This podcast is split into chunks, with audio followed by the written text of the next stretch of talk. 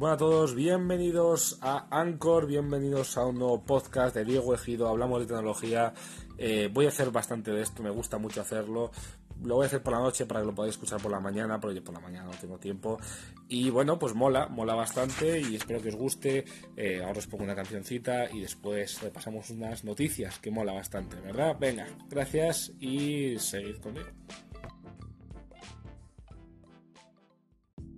Hablamos de Google, Google que nos ha dicho que su gran producto para el hogar, Google Home y Google Home Mini van a llegar a España, eh, precios bastante, bueno, pues equilibrados, teniendo en cuenta el dólar, 150 dólares para el grande, 75 para el pequeño la disponibilidad está a partir de junio, así que una maravilla. Nos gusta mucho saber que vamos a tener ya hogares más inteligentes con un núcleo eh, tan estable, tan funcional como es el de Google, porque hasta ahora, bueno, pues sí teníamos cositas, teníamos domóticas de Xiaomi, teníamos domótica de tal, teníamos Nest, pero ahora con la llegada de Google Home mm, podemos eh, subir a nuestro hogar de nivel, podemos llegar a un nivel mucho mejor y yo creo que todo lo vamos a agradecer.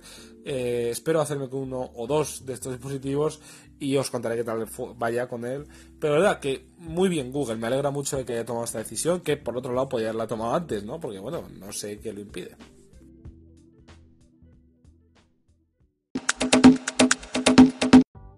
Hablamos ahora también de móviles que van a ir muy bien y hablamos de OnePlus, eh, OnePlus 6 que bueno pues está creando bastante expectación, ya está a la venta de manera oficial, eh, antes estaba un poco en preventa, ya lo podéis comprar en Amazon, ya os va a llegar enseguida. De verdad, de los mejores teléfonos que podéis comprar para este año, sin ningún problema, rápido, funcional. Sí que es verdad que en el diseño podían haber no sé, ese notch con abajo un poco de barbilla. Eh, está bien, está bien, está bien todo porque es un teléfono, como digo, que va a funcionar muy bien, que va a ir muy rápido y que vas a saber que es un muy buen teléfono. Marquis Brownlee, grandísimo youtuber, ha creado una competición ciega eh, de cámaras y la verdad es que el OnePlus 6 a mí me sorprende porque el precio, oye, es que es la mitad que un iPhone, es que es casi la mitad que un Pixel, es que hay que tener esto en cuenta. Entonces, bueno, eh, muy bien, yo si estoy pensando en comprar un móvil, de cabeza al OnePlus 6. Y de OnePlus a Xiaomi, que sin duda es uno de sus mayores competidores. Y es que el Mi 7 se lo van a saltar eh, y pasamos directamente al Mi 8. Mi 8, ¿qué va a tener? Pues seguramente un 845, casi seguro. Pero también se está hablando de, ojo importante, sensor de huellas bajo la pantalla y a la vez eh, un Face ID como el de Apple con sensores de infrarrojo. Precio de venta, mira, no vamos a andar especulando, pero casi seguro que va a estar sobre lo que salió el, el Mi 6, unos 500 euros, que está a un precio bastante bueno. Habrá que ver qué tal salen las cámaras, que si salen como las del Mi Mix 2S ya estaría bien, y a ver si apuesta por un tercer objetivo, igual que ha hecho eh, Huawei, o si apuesta por algo más a lo Google. Habrá que ver cómo va la cosa, lo bueno es que lo sabremos dentro de nada, porque la presentación es en mayo, es a finales de mayo, así que bueno, maravilloso lo que nos tiene preparado Xiaomi y maravilloso saber que bueno, pues que sigue activo porque además vendrá, vendrá muy fuerte con MIUI 10, va a ser el primer teléfono que lo tenga y MIUI tiene mucho eh, pensado, Xiaomi tiene mucho pensado para esta versión porque bueno, es la décima y siempre se sabe que están movidas y ojo, no lo quiero olvidar que el 8 es el número, es un número de la suerte en China. Luego, eh, no nos sorprende que pues haya saltado el Mi 8 porque les viene bien porque es el octavo aniversario, es un número de la suerte, etcétera, todo esto tiene un poco de sentido y así hacen algo muy grande que seguramente así sea, estar atentos porque es un teléfono muy pero que muy interesante.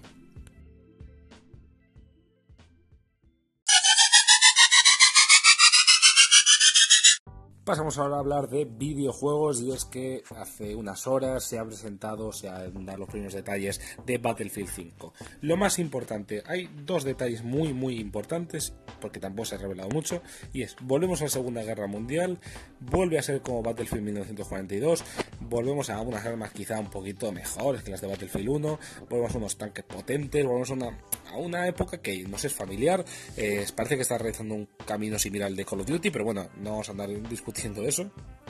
Pero lo más importante, el detalle más fuerte es que no va a haber pase de temporada. Eh, está muy bien aprender tus errores y EA parece que ha aprendido de lo que pasó con, con Star Wars Battlefront 2, que eso fue desastre, no se puede hablar de, en otros términos, y maravilloso que hayan sabido recapacitar. El trailer mola bastante, es muy espectacular como todo, también el de Call of Duty, aunque quizá este me gusta un poco más a mí personalmente. Pero bueno, la competición este año entre Call of Duty y Battlefield va a estar, va a estar muy, muy disputada porque uno vuelve a la Segunda Guerra Mundial, otro vuelve a abandonar, pues los, o sea, vuelve a, la Tierra, abandona los exoesqueletos, vuelve a un futurismo comedido, por decirlo de una manera, así que mm, muy interesante todo, juegos muy divertidos, no sabemos si Battlefield 5, Battle Royale, seguramente no, seguramente a lo mejor esto no, Call of Duty ya ha dicho que sí, así que bueno, mucho que hablar sobre videojuegos. Del competitivo de Battlefield, aquel que se comentó, no se ha vuelto a saber nada. Así que bueno, hay mucho, mucho, mucho de lo que hablar que se espera para el E3 que tengamos algo más de información. Bueno, pues pasamos ahora a una canción para cerrar y después eh, nos despediremos y os diré cuál creo que va a ser el gadget del día, que esto es una sección que vamos a hacer, que mejor dicho voy a hacer, en la que os voy a recomendar un cacharrillo relativamente barato, útil y que yo considero que es básico para la vida del buen techi, del buen tequi, que es lo que somos.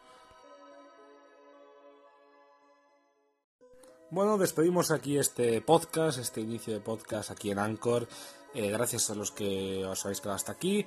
Eh, bueno, pues nada, deciros que el que yo creo que es un accesorio muy práctico, muy útil, es sin duda el trípode Manfrotto para smartphone. No, tiene un nombre como muy guay, porque además de ser para smartphone, vale para muchísimas cámaras que no pesen demasiado, mirrorless bastantes, compactas, de acción, etcétera.